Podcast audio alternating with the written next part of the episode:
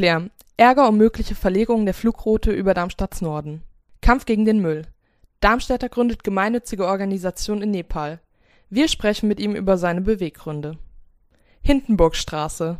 Darmstadts SPD schlägt Umbenennung vor. Und Bauarbeiten. Wir verraten euch, wann der Friedensplatz wieder in vollem Glanze erstrahlt.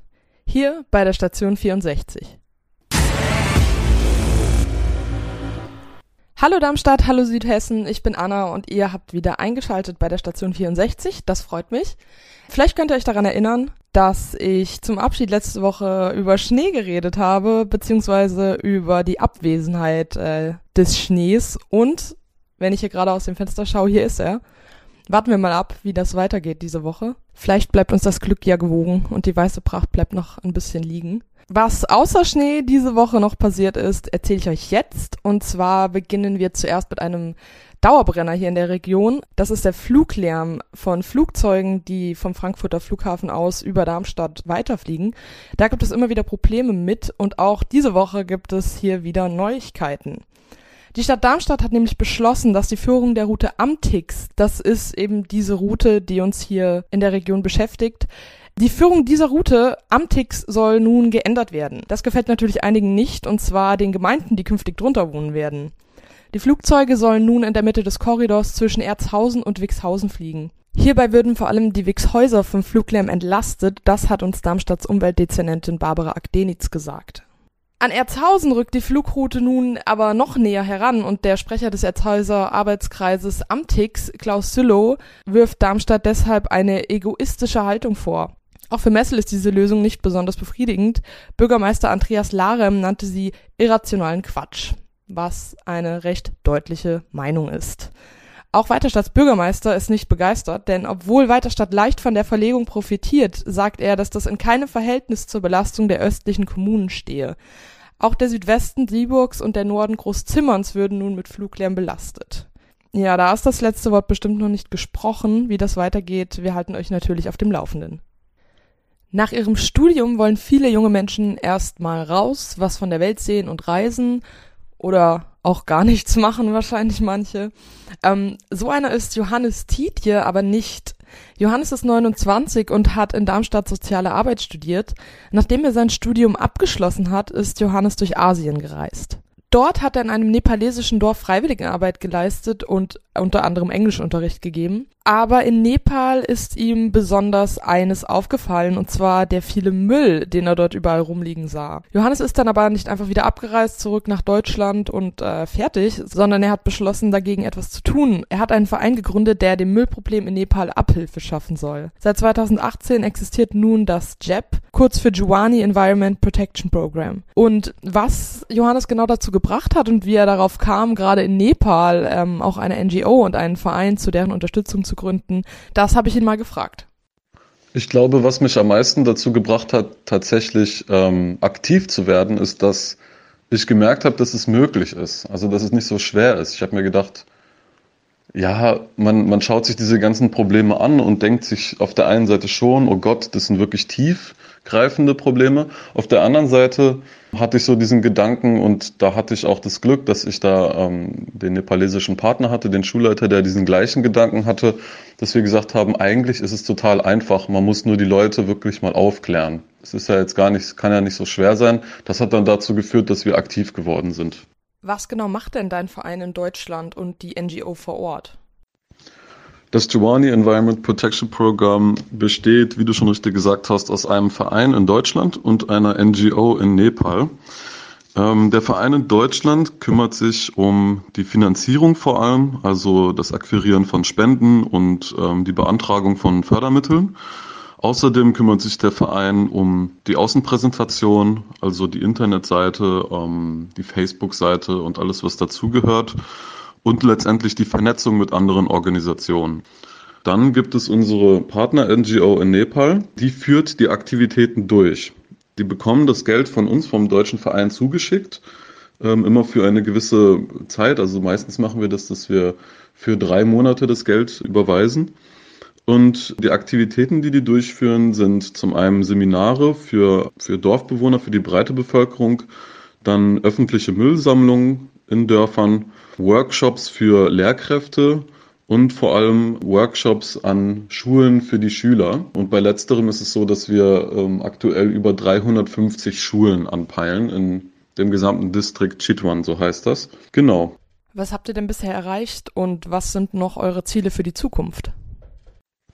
Bisher erreicht haben wir, dass ähm, wir über 100 Mülltonnen angebracht haben, eine ganze Reihe an Müllsammlungen veranstaltet haben, Workshops gegeben haben, ganz viele Aktivitäten umgesetzt haben und da auch lokal in der Zeitung waren, in, äh, im Fernsehen waren, was auch ein wichtiger Bestandteil unserer Arbeit ist, weil es ja darum geht, da irgendwie Aufklärung zu betreiben. Das liegt jetzt schon so ein bisschen hinter uns und was vor uns liegt, ist, dass wir uns vor allem regional ein bisschen erweitern und so unseren Zielort vergrößern und zu unserer Aufklärungskampagne noch unser zweites neues Projekt hinzunehmen, was ähm, die Konstruktion einer Recyclinganlage sein wird. Und wie kann man euch hier aus Darmstadt unterstützen, wenn man gerne mithelfen möchte? Man kann uns vor allem unterstützen, indem man etwas spendet. Aber zum Beispiel, wir suchen auch noch nach neuen Vereinsmitgliedern. Also wenn es jemanden gibt, der sagt, er findet die Idee gut und das Projekt gut und ähm, würde sich da gerne irgendwie einbringen, dann darf er uns gerne über die Internetseite kontaktieren und ähm, ich werde dann mit der jeweiligen Person direkt Kontakt aufnehmen und gucken, wie kann man da irgendwie in Zukunft den jeweiligen, die jeweilige Person einbinden. Also sowohl Spenden, die natürlich extrem wichtig sind, als auch, wenn man irgendwie mitwirken will, da können wir dann schauen, ob wir irgendwie zusammenkommen. Da bin ich offen für. Vielen Dank für das Gespräch, Johannes. Wenn ihr ihn da unterstützen wollt oder mehr Informationen über den Verein sucht, könnt ihr zum einen auf Facebook fündig werden. Da findet ihr die NGO unter Juwani Environment Protection Program. Oder ihr besucht die Website unter juwani-environment.com, wo ihr auch die Kontoverbindung findet und weitere Infos. Falls auch ihr nicht wisst, wie man Giovanni schreibt, so wie es mir ging, als ich mit Johannes Kontakt aufgenommen habe, buchstabiere ich euch das gerade nochmal. J-H-U-W-A-N-I minus Environment wie die Umgebung auf Englisch.com. Vielleicht erinnert ihr euch noch daran, im vorletzten Podcast ging es um Grünpfeile und Kreuzungen. Heute machen wir mit etwas Ähnlichem weiter und zwar geht es jetzt auch um Straßen, genauer gesagt um eine bestimmte Straße und zwar um die Hindenburgstraße. Ob diese Straße umbenannt werden soll, wird in Darmstadt seit Jahren diskutiert. Paul von Hindenburg war der Reichspräsident, der Adolf Hitler zum Kanzler ernannte und im Ersten Weltkrieg Teil der obersten Heeresleitung. Deshalb forderten die Darmstädter Linken im Bauausschuss, dass das Straßenschild der Hindenburgstraße einen Zusatz bekommt, und zwar den Zusatz Hindenburgstraße Paul von Hindenburg, Kriegsherr, Reichspräsident und Wegbereiter Hitlers. Der Antrag wurde allerdings nur von der SPD unterstützt, die nun eine komplette Umbenennung der Straße fordern. Und zwar schlagen sie vor, dass die Hindenburgstraße nach der Schriftstellerin und Übersetzerin Mirjam Pressler benannt werden soll. Vielleicht sagt euch der Name Mirjam Pressler etwas? Sie ist am 16. Januar gestorben. Sie war Autorin vieler Kinderbücher und hat viele Bücher auch übersetzt und wurde in Darmstadt geboren. Pressler war Jüdin und eines ihrer Hauptthemen war die Shoah und der Umgang mit ihr. So begründet die Darmstädter SPD ihren Vorschlag für Pressler als Namenspatin in einer Pressemitteilung. Eine Straße nach ihr zu benennen sei deshalb eine angemessene Würdigung. Die Stadt Darmstadt hat sich zwar bisher immer gegen eine Umbenennung ausgesprochen, vielleicht hat dieser Antrag ja mehr Erfolg, wir bleiben dran. Und in unserer letzten Meldung für heute geht es um den Friedensplatz. Im September sollen die Arbeiten daran in der Innenstadt nämlich abgeschlossen sein. Wer in den letzten Monaten an dem Platz gegenüber des Weißen Turms vorbeigegangen ist, hat vor allem Bauzäune gesehen, Bagger, Beton, Baustellenflair. Seit 1999 wurde über die Bauarbeiten diskutiert. Im Mai 2017 starteten sie dann endlich. Seitdem wurde dort gegraben und gebaut. Die Baudezernentin Barbara Bocek von den Grünen hat nun bekannt gegeben, dass die Sanierung im Spätsommer diesen Jahres fertiggestellt sein soll.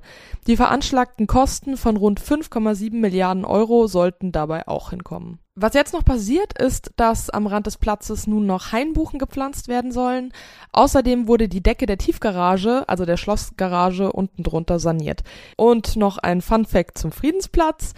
Ende des 17. Jahrhunderts war auf dem Gelände des Friedensplatzes übrigens eine Reitbahn, später ein Paradeplatz und erst seit 1958 heißt der Platz auch Friedensplatz. 1898 wurde dort das Reiterdenkmal aufgestellt, das Ludwig den Vierten auf seinem Pferd zeigt, was ihr bestimmt alle kennt, in heroischer Pose, bereit zum Reiten in den Sonnenuntergang. Ja, und äh, mit diesen schönen lyrischen Worten verabschiede ich mich jetzt auch nicht in den Sonnenuntergang, aber dafür raus in den Schnee. Ich hoffe, ihr schaltet auch beim nächsten Mal wieder ein, habt eine schöne Woche und pass auf, dass ihr draußen nicht festfriert bei den Temperaturen. Das war's von mir für heute. Danke fürs Zuhören. Ciao!